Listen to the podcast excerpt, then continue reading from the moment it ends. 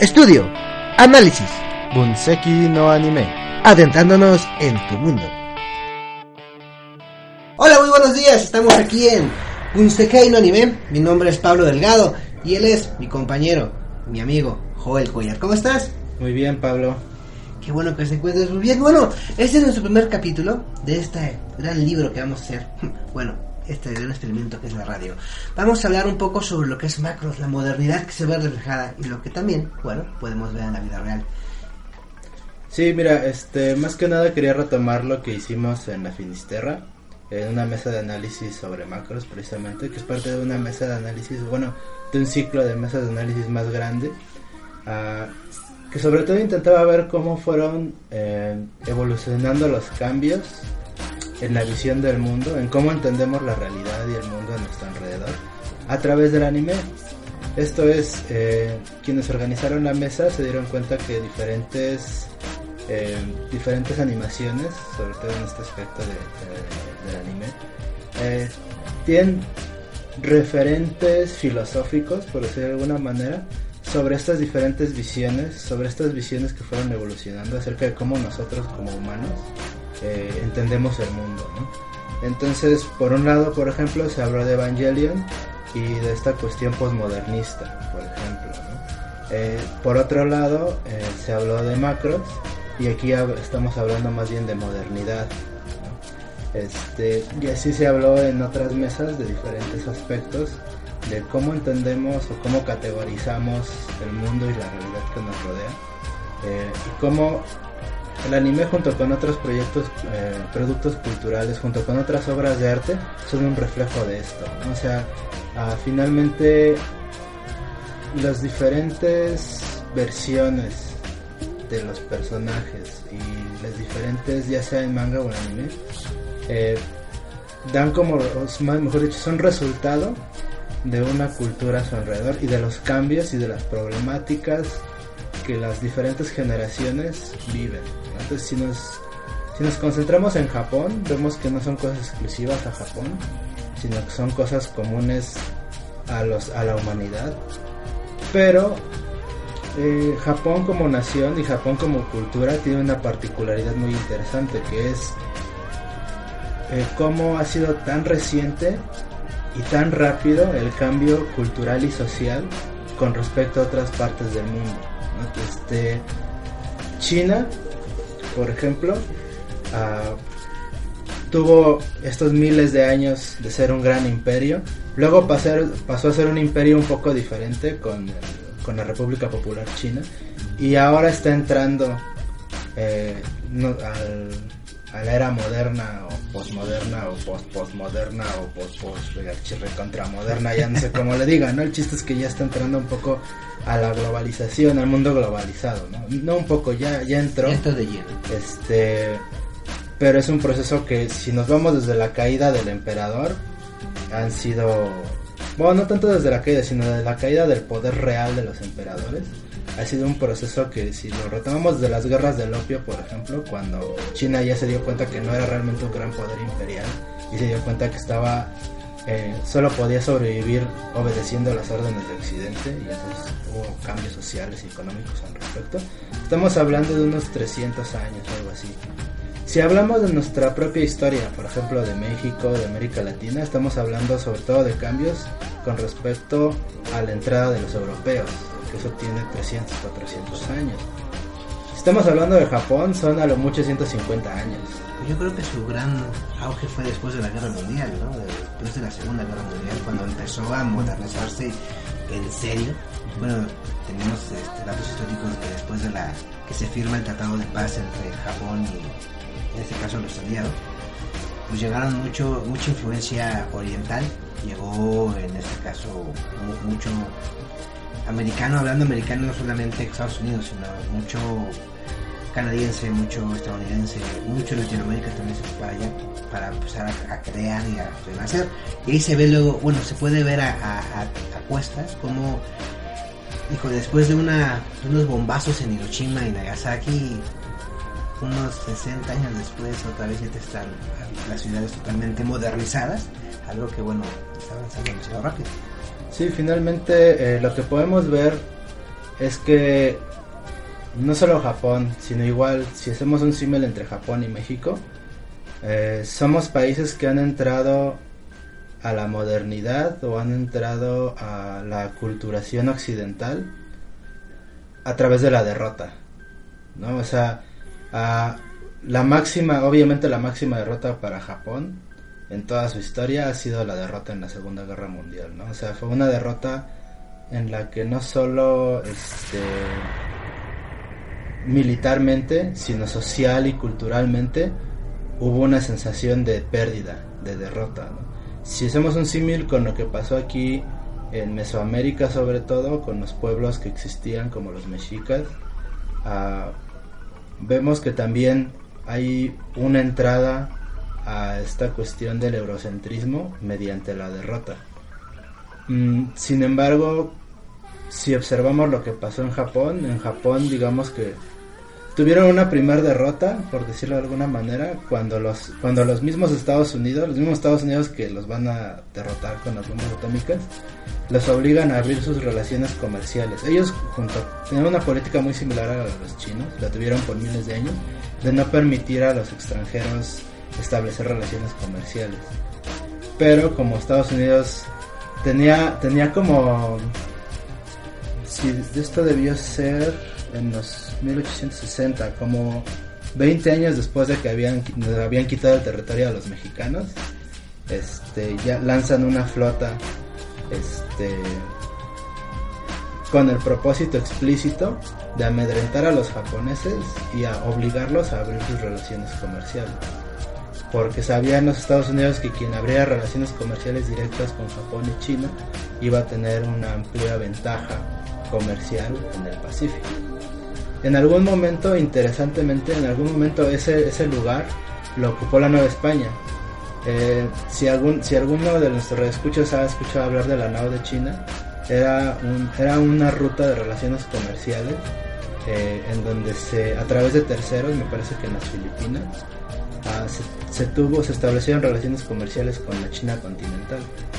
Eh, y esa fue las algunas de las primeras relaciones comerciales entonces que tuvo Occidente con, Oriente, con el Extremo Oriente, con China y Japón, fue a través de la Nueva España.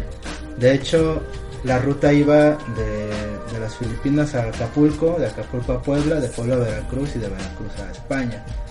Eh, Puebla es un lugar interesante. Si alguien ha escuchado alguna vez la expresión china poblana, viene de ahí, de que sí, de hecho hubo influencia china en el comercio en Puebla. Si alguna vez han ido al Sanborns y ven esas este, piezas de, eh, de platitos y de tazas que tienen eh, dibujados con, con, tintura azul, pagodas y motivos orientales. Eso viene de China. Es porque lo que hoy en día llamamos talavera empezó siendo porcelana china pirata. Empezó siendo una especie de versión pirata de la porcelana que venía de China. Eh, y después tuvo otros eh, tratamientos y tuvo otras cuestiones este, artísticas y se convirtió en algo por sí mismo. Pero entonces vemos como no parece tan extraño entonces que los mexicanos tengamos cierta afinidad, más me parece que más que otros pueblos, este, ciertamente más que muchos pueblos este, europeos, por ejemplo, con el anime y el manga y en general con la cultura, las culturas orientales, eh, porque ya hay una larga tradición histórica, ¿no? Y, y, además compartimos esta cuestión, ¿no? De que en la derrota, para, para la modernidad, o lo que podemos llamar modernidad en Occidente, en Europa, mejor dicho, fue un movimiento filosófico, fue un movimiento artístico eh, que tenía que ver con la ruptura con lo viejo. O sea, todo lo que son las vanguardias eh, desde el punto de vista artístico, estos movimientos culturales, estos movimientos artísticos tenían que ver con la ruptura con las viejas costumbres y adoptar cosas novedosas. Pero la modernidad para países como México, para países como Japón, no es tanto la ruptura que uno mismo hace con el pasado, tiene que ver más bien con la irrupción, con la llegada de lo extranjero, con la llegada de lo ajeno. ha sido un proceso que si observamos muchas de las cosas que consideramos mexicanas, ya hablamos de la China poblana, ya hablamos este, de, algunas cuestiones también de, de, la cultura en Puebla. Pero si examinamos muchas de esas cosas, desde las piñatas, desde muchas hasta nuestros mismos dulces, son cosas que de China o de Arabia o de los españoles o de los esclavos que venían de África, son cosas que hemos tomado, les hemos dado un giro, las hemos reinterpretado y se vuelven mexicanas. y ese ha sido, Es una asimilación cultural de todo lo, de todo, desde la comida, como dices tú, hasta el vestir, de todo. Bueno, en este momento vamos a dar un estación, vamos a oír una hermosa o hermosa melodía. Y bueno, regresamos en un momento.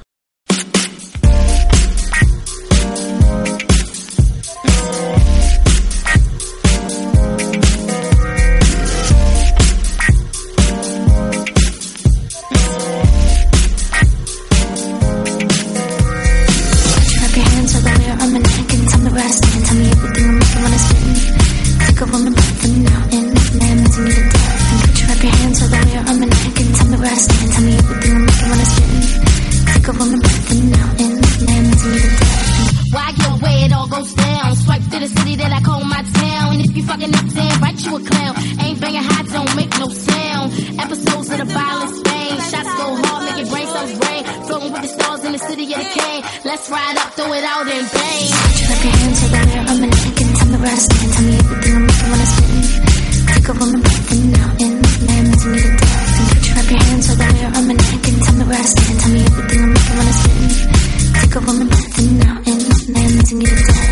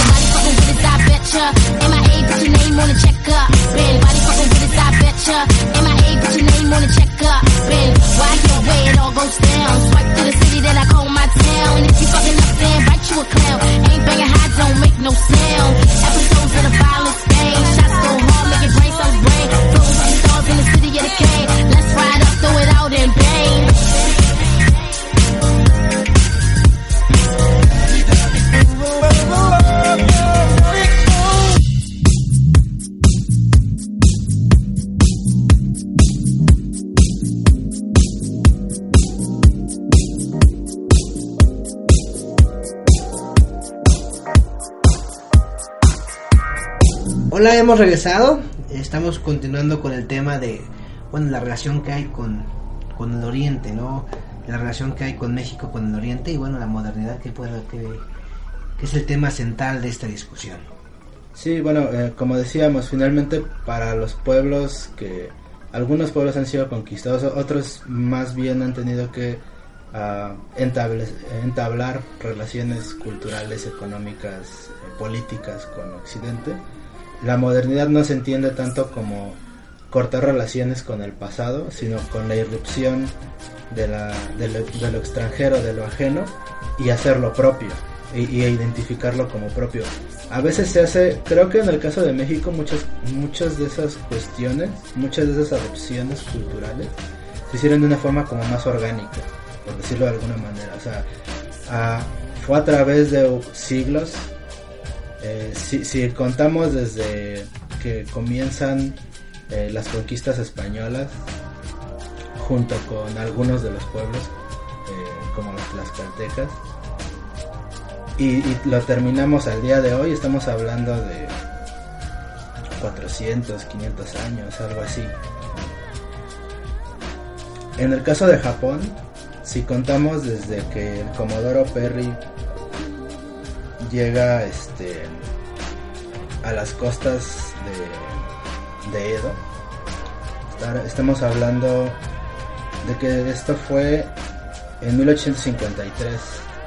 Tiene alrededor de 150 años, 160 años, algo así. Este, han tenido un periodo muchísimo más corto de tiempo para adaptar su cultura a culturas extranjeras. Luego también su cultura, la cultura, aunque parezca difícil de creer, pero la cultura mexica, una de las razones por las que no se esclavizó a los pueblos de América de la misma manera que se esclavizó a los pueblos africanos, es que los misioneros reconocieron que teológicamente y socialmente había similitudes entre Europa y los pueblos mesoamericanos. Básicamente ellos dijeron, ah, estas personas tienen alma. Y la razón por la que ellos dijeron tienen alma es porque identifican algunos conceptos comunes a nosotros desde el punto de vista teológico como el cielo, el, bueno, el, paraíso, el inframundo y la tierra que está como en medio de ambas cosas, ¿no? Este, los pueblos mesoamericanos creían mucho en rendir culto a, a, los cuatro puntos cardinales. Entonces eso es una cruz. Y los misioneros identificaban eso como, ah, Dios les ha dado la idea de la cruz de Cristo. Solo que ellos todavía no la entienden. Y entonces, no, como tienen alma, no son objetos ellos consideraban a la gente de África objetos. A la gente de, América la consideraban más como niños pequeños, como niños chiquitos, a los cuales hay que educarlos con respecto a la fe para salvar sus almas. Eh, digo, para cuando ya hay esta confrontación eh, cultural y social con Japón, ya ese tipo de justificaciones ya son obsoletas. Sí, ya son obsoletas, ¿no? Y estamos hablando del siglo XIX, ¿no? Entonces, al no haber justificación otra más que la fuerza, simplemente entraron por la fuerza los Estados Unidos.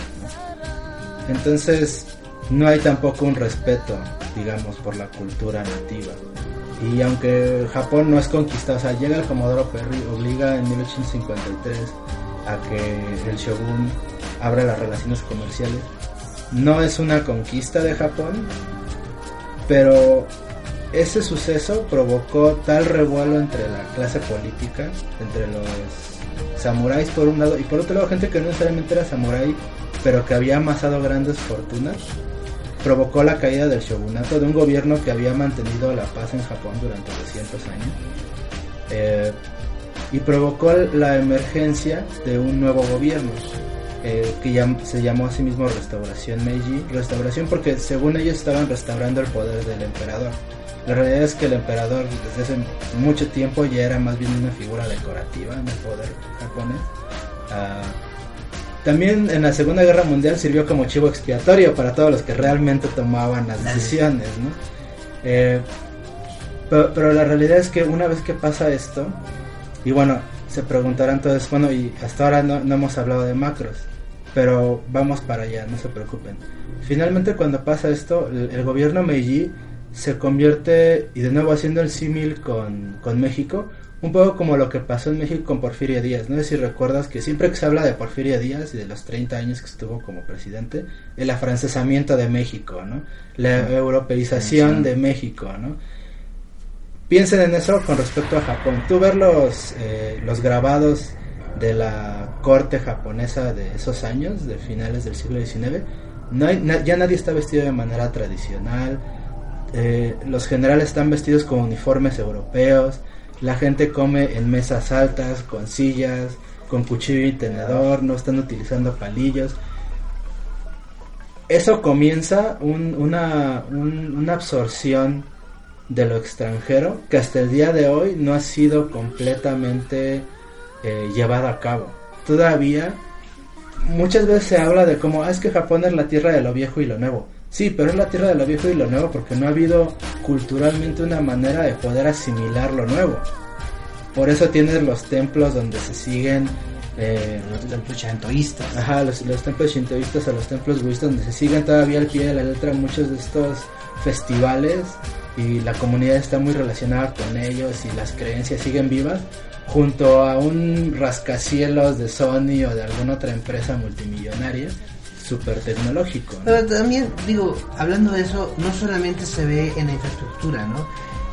La Navidad, la Navidad allá es, Mm, Claro. es, es algo que se ve, bueno, ustedes que radio escuchas que han visto mil y un animes, pues ven que la Navidad en los, en los animes es algo importante, pues, ¿qué creen? Sí, es cierto, pero no de la misma forma que lo vemos nosotros, no de la misma forma de, ah, vino el niño Jesús a salvar el mundo, ¿no? Ellos ven la Navidad como un festejo, tal cual un festejo, un carnaval, lo que tú quieras, como el carnaval de Veracruz, para que me den una idea. Pero al final del día es importante, ese es algo importante. El día del amor y la amistad también es otro, otro punto donde eh, también fue exportado, de, de- de- en este caso de los europeos, hacia Japón. Sea, hay muchas cosas que también Japón ha tenido que, como dices tú, no asimilar al 100%, pero yo digo que sí adoptarlo un poco, ¿no? Adecuarlo a, sus, a, su, a su forma de, ver la- las cosas. Sí, finalmente vemos que ya cuando empezamos a hablar entonces de del Japón derrotado en la Segunda Guerra Mundial, de la reconstrucción de Japón tras la Segunda Guerra Mundial, ah, comienza entonces todavía ah, con mayor velocidad, con mucha mayor velocidad este diálogo, porque por primera vez en su historia Japón se ve ocupado por una potencia extranjera, y eso curiosamente acelera todo este diálogo entre culturas. Si de por sí ya había una influencia grande tanto de Estados Unidos como de Europa sobre la cultura japonesa, esto se va a aumentar 10 veces más.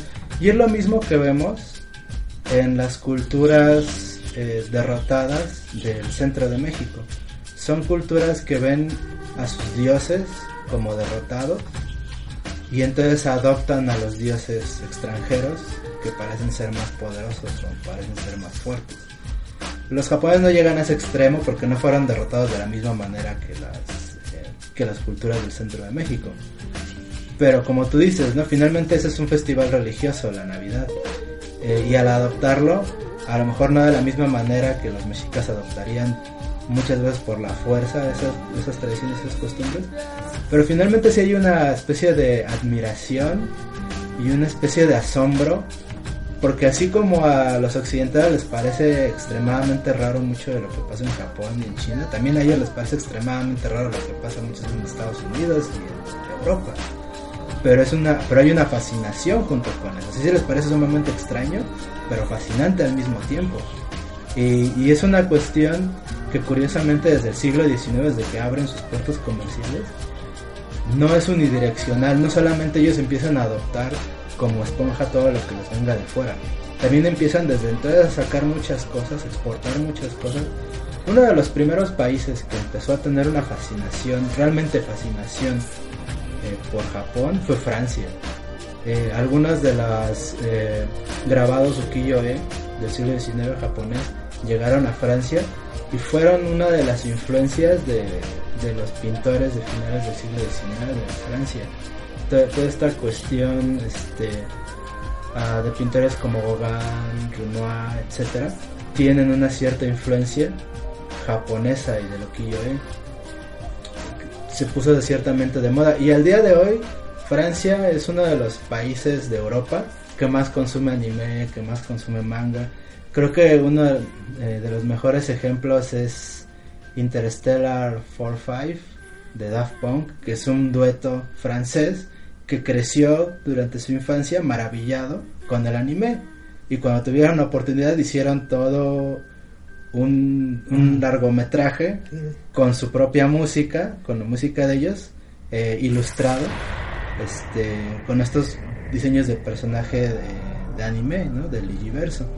Este, y finalmente vemos cómo ese intercambio cultural empieza desde el siglo XIX y, y sigue hasta nuestros días, en el que hubo eh, un eh, ilustrador y escritor de cómics que tal vez algunos de los radioescuchas reconozcan su nombre, eh, Jan Girao Moebius.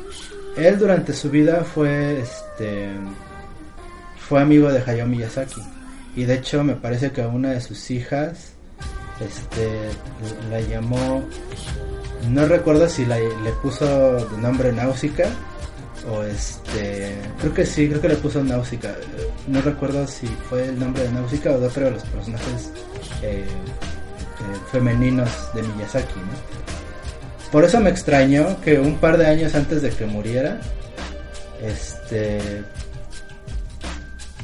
dijera que no le agradaba que todo este estilo, sobre todo de dibujo de manga, se impusiera en Europa. Él hablaba de cómo es, lo comparaba con un ecosistema donde llega un ser nuevo eh, y ese ser eh, destruye el ecosistema. Porque la cultura no funciona así, la cultura siempre hay un diálogo, siempre va para ambos lados. Sí, siempre hay una tratamientación de un lado a otro. Y, creo que ya llegando al tema que nos atañe, que nos atañe, que es macros,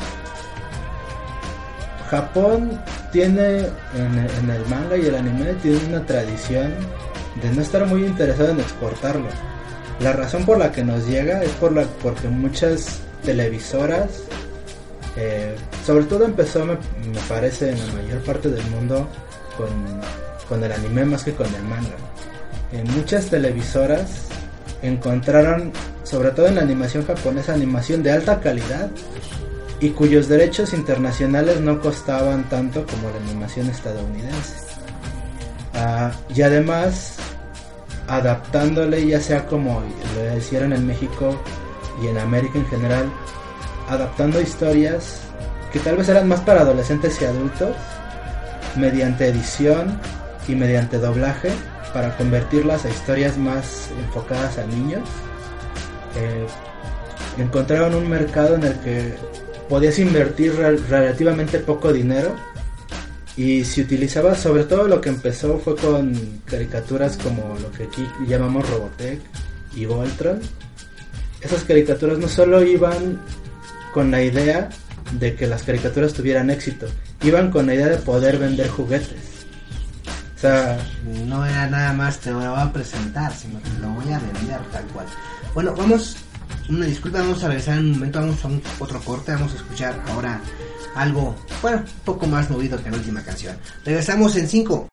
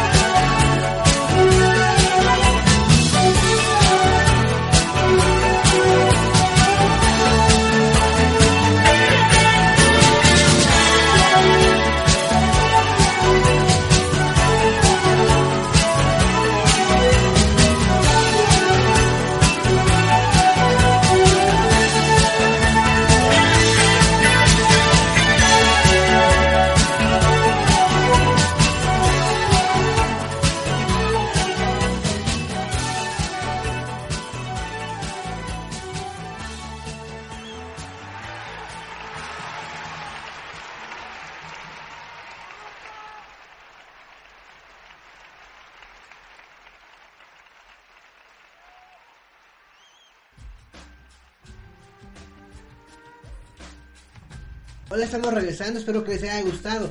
En este momento vamos a hablar, ahora bien, ya lo que nos atañe, como dice aquí mi compañero, de lo que es totalmente macro, de, lo, de la gran belleza.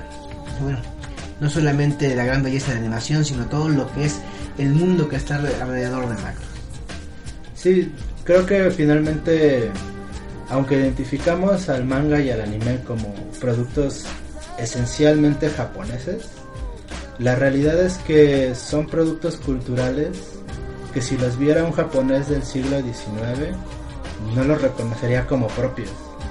Uh, tienen todo que ver con este diálogo entre las culturas. Mencionaba el ejemplo de Jan Giraud de cómo cuando, al ver la influencia del estilo de dibujo de, de manga en los cómics europeos, estaba un poco preocupado por la situación. Lo menciono porque lo chistoso es que si hubo un dibujante de cómics que influenciara el manga fue Jan Giraud, fue Moebius. Si examinas eh, trabajos que él hizo como el Incal, sobre todo su trabajo con, el nombre de Moebius, él, escribía como Moebius cuando escribía ciencia ficción.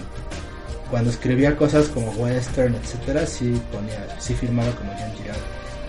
Pero gente como Katsuhiro Tomo, el que hace Akira, está influenciado por Jan Giraud. Claro que sí.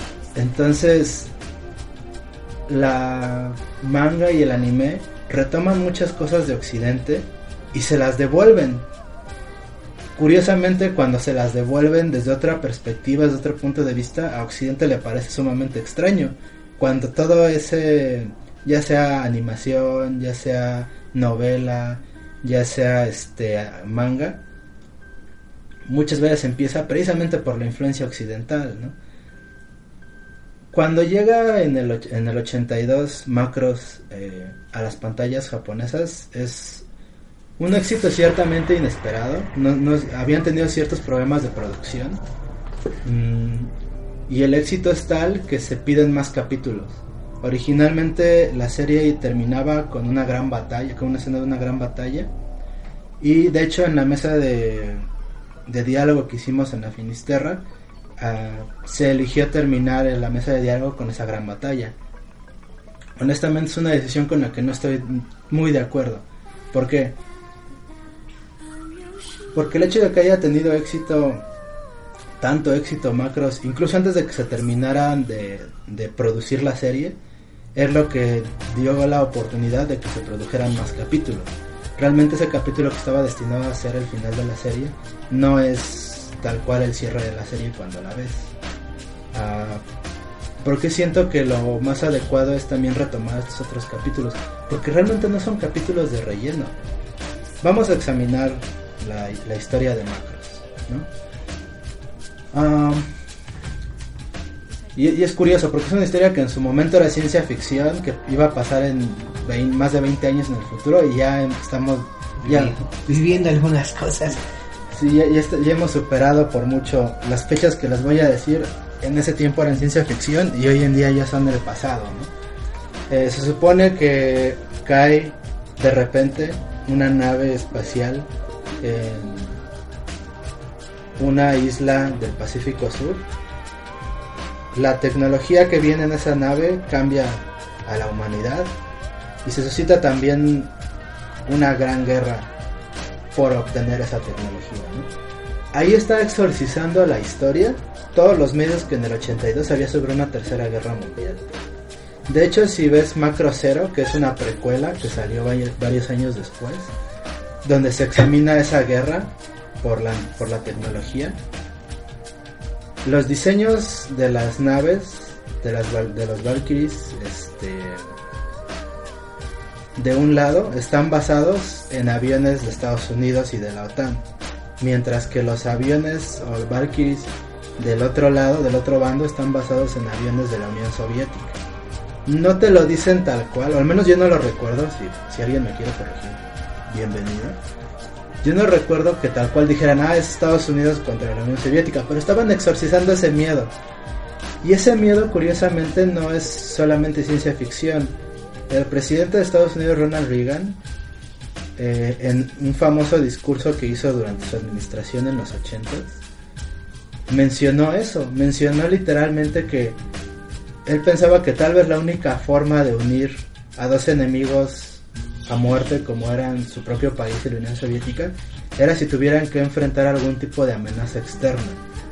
Y muchos de, de hecho ubicaron que ese tipo de amenaza externa no, no iba, no era, él no se estaba refiriendo al terrorismo, no sé. Literalmente estaba pensando en algo literalmente externo del planeta. Exacto, él estaba pensando más en que si llegaran los extraterrestres, tal vez eso sería lo que salvaría a la humanidad de la aniquilación total.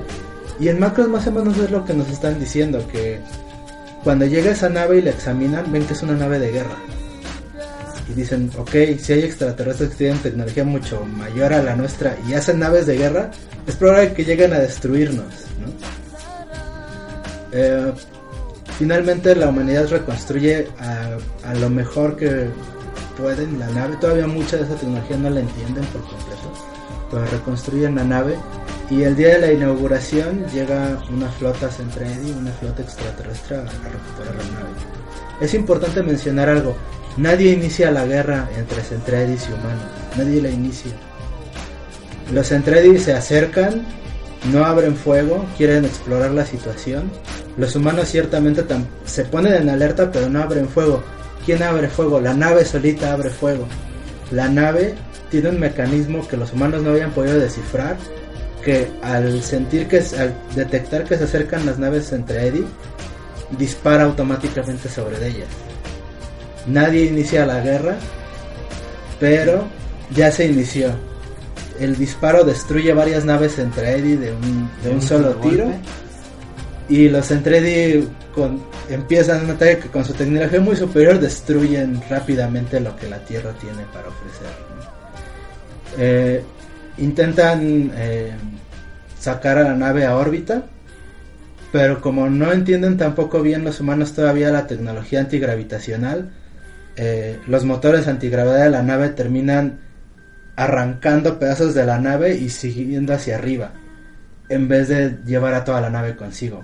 La única esperanza que tienen para sobrevivir, porque no pueden moverse, es hacer un doblamiento espacial, Spacefall, que es básicamente, eso y ese sí es un concepto también científico. Eh, básicamente utilizar grandes cantidades de energía para crear un puente entre dos puntos distantes del espacio. Eh, aquí en español le traducen como desdoblamiento. Doblar, desdoblar, eh, a veces también utilizan el término transposición. El término transposición, si lo buscas en el diccionario, también es válido porque simplemente es llevar un punto, algo de un punto a otro. Un punto B. Entonces, este, finalmente, llamémoslo así, la nave entre comillas se teletransporta. Y el resto de la serie es cómo la nave tiene que llegar desde Plutón, que en ese tiempo todavía era un planeta, sí. hasta la Tierra. Sin embargo, de nuevo, como no entienden todavía la tecnología, ellos esperaban teletransportar la nave o llevar en una transposición la, la nave del punto A al punto B. Ellos esperaban estar en la Luna, llegan hasta Plutón y no solo eso, sino que llegan ahí habiéndose llevado en esa teletransportación a la ciudad Macros, la ciudad de toda la gente que había ido a vivir cerca de la nave y que trabajaba en la reconstrucción de la nave. Entonces de repente tenemos una nave en el espacio, no solo con su tripulación, sino con un montón de civiles adentro. Piensa por un momento, está hablando de una zona aislada de lo demás del mundo, donde los militares y los civiles tienen que trabajar. Me parece que la, el SDF-1 funciona como una especie de alegoría de Japón, sobre todo de Japón de la Segunda Guerra Mundial, donde la población civil se va arrastrada a la guerra, donde ciertamente la población militar o la tripulación de la nave, en este caso, se ve arrastrada a la guerra también. Un poco también el hecho de que nadie inicia la guerra, pero se ven forzados a continuarla, habla un poco de cómo Japón, al menos a la fecha que en el 82, cuando inicia Macros, eh, las transmisiones, todavía no logran, digamos, digerir el hecho de que como nación no, ellos no se ven a sí mismos como los culpables. Yo no, yo no digo que como nación ellos sean culpables, porque usualmente los políticos y la gente en el poder, la gente con el dinero, eh, obligan de una u otra manera a la población eh, a hacer su trabajo sucio. Finalmente, y, ciertamente Japón no es el único país donde ha pasado algo similar. Pero vemos esta cuestión en la que quieren un poco evadir la cuestión política en macros e irse más bien a las historias personales. A las historias tanto de la gente civil como de la gente militar que pelea porque no tiene otra opción para pelear eh, o que simplemente intenta sobrevivir. Entonces, curiosamente, en, otros animes del género mecha incluso, el, punto de atención está mucho más en los militares o en quienes hacen la guerra. Aquí el punto de atención se divide mucho más entre la población civil y los militares. Esta población civil que además está fuera de su elemento. Están en el espacio, en una nave, reconstruyen su ciudad adentro, pero es una reconstrucción muy precaria. Y eso también me parece que es una alegoría a cómo el pueblo de Japón se sentía. Ciertamente había el pueblo de Japón o la cultura japonesa había sido muy militarista a lo largo de su historia, pero era un militarismo muy diferente, era un militarismo de castas, era un militarismo que muy similar al militarismo feudal en, en Europa. Este militarismo es muy diferente, este militarismo no es un militarismo de samuráis, es un militarismo donde todos van a la guerra. Sí, sí.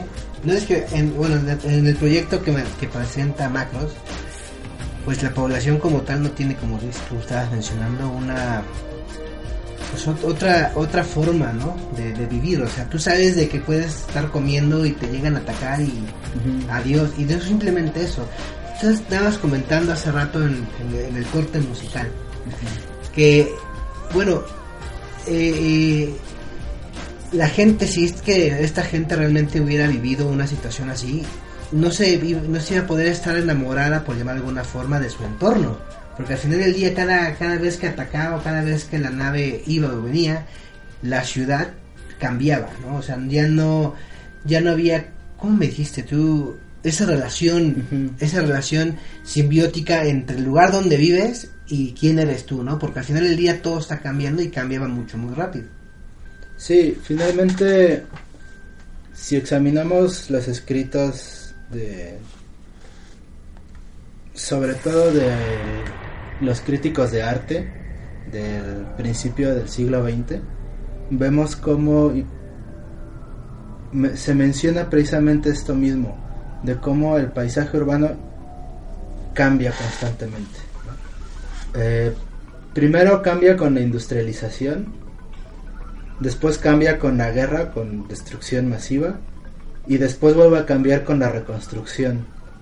Y ya para los 60, 70 parecía que la reconstrucción era constante. Ya no se trataba de reconstruir el edificio que había sido incendiado o, el área que había sido totalmente destruida, sino que ese edificio que acabamos de construir va a permanecer ahí 10, 15 o 20 años y después tenemos que construir otro edificio todavía más grande. Vamos a demoler los edificios que construimos y vamos a poner otros edificios todavía más grandes. Y entonces, sobre todo en el paisaje urbano de Tokio, eh, vemos estas menciones sobre cómo la gente ya no tiene una conexión con lo que ellos llamaron hogar, porque o fue destruido durante la industrialización, o fue destruido durante la guerra, o fue destruido durante la reconstrucción después de la guerra. Todos los jardines, de los jardines, palacios, etcétera, queda muy poco. Y volviendo a lo que decíamos hace rato, estos palacios o monasterios que están construidos junto a grandes edificios, etcétera, son es lo que sobrevivió o lo que sobrevivió lo suficientemente bien como para ser reconstruido o era demasiado importante en la identidad nacional para no ser este, demolido.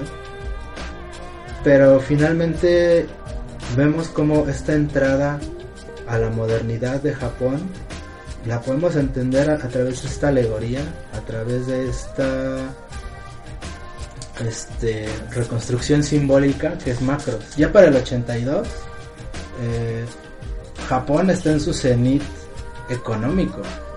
Este, no solo ya va a empezar a exportar o ya está empezando a exportar mucha de su cultura, sino que ya más adelante su, economía va a bajar, se va a estancar, eh, no, no va a bajar tanto, pero en ese momento todavía estaban creciendo a un ritmo aceleradísimo.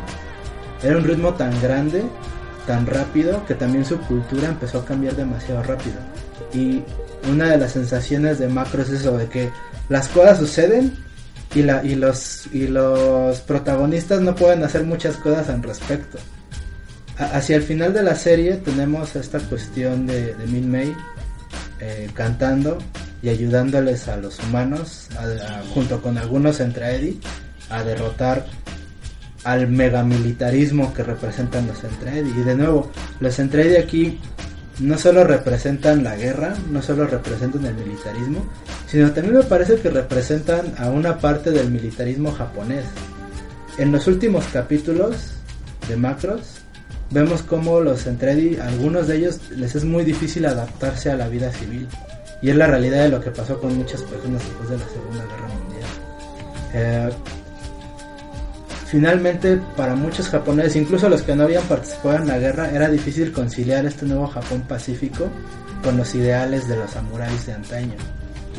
Y un personaje, Kairan, creo que ejemplifica perfectamente eso, ¿no? Este se lanza en un ataque suicida contra el Macros porque prefiere morir siendo soldado que vivir una vida de civil. Bueno, como dices tú, esta alegoría que es Macros representa también lo que es, bueno, lo que era hasta ese momento la supervivencia del Japón. Y bueno, yo cabe señalar que no solamente se queda en el 82 o hasta el 87, me imagino que terminó la serie no, la, serie hay que recordar que para los japoneses la televisión es muy muy corta a comparación de Estados Unidos. la serie tuvo mm, como 32 capítulos, algo así. Ah, lo que hacen los japoneses más bien, y sobre todo en el caso de Macros, y una de las cuestiones por lo que ha sido una serie tan longeva, es que decidieron no volver a tratar con los personajes principales y más bien crear otras historias dentro del mismo universo lo que los gringos llamarían spin-offs. O sea, dentro del mismo universo, pero con otros personajes y en otras situaciones. Siempre conservando los tres elementos básicos de macros, que son las naves y las batallas, eh, las cantantes o a veces los cantantes, la música en general, y las situaciones amorosas y usualmente triángulos amorosos, ¿no? Es, en otras palabras, representa pues más bien es eso, es una representación gráfica de lo que se vivía en ese momento, lo que se vivió en su futuro. Yo creo que Macro sigue, sigue estando en la mente de todos porque sigue siendo una serie actual. Yo no voy a decir un anime como tal, sino es una serie ya, una serie televisiva, sí hecha con, con animación, pero es una serie actual que va representando los cambios eh, sociales, económicos y culturales, en este caso de Japón es algo que realmente nos, es una exportación cultural de Japón para que nos podamos entender. Sí, y finalmente también eh, creo que habría que entender que cuando, o hablamos de macros, pero cuando llegó aquí a México era Robotech. Eh, ¿Por qué llegó siendo Robotech? Por lo que estábamos hablando hace rato, ¿no? O sea, a través de la edición, y del doblaje la convierten junto con Mospeada y con Southern Cross en esta otra serie, Robotech, con un argumento distinto. A Voltron le pasa exactamente lo mismo. El chiste es poder vender, en el caso de Voltron, pues el muñeco de Voltron. Eh, ajá, este, en el caso de, Robotech, poder vender las naves, este, poder vender los Varitex, como ellos le llamaron.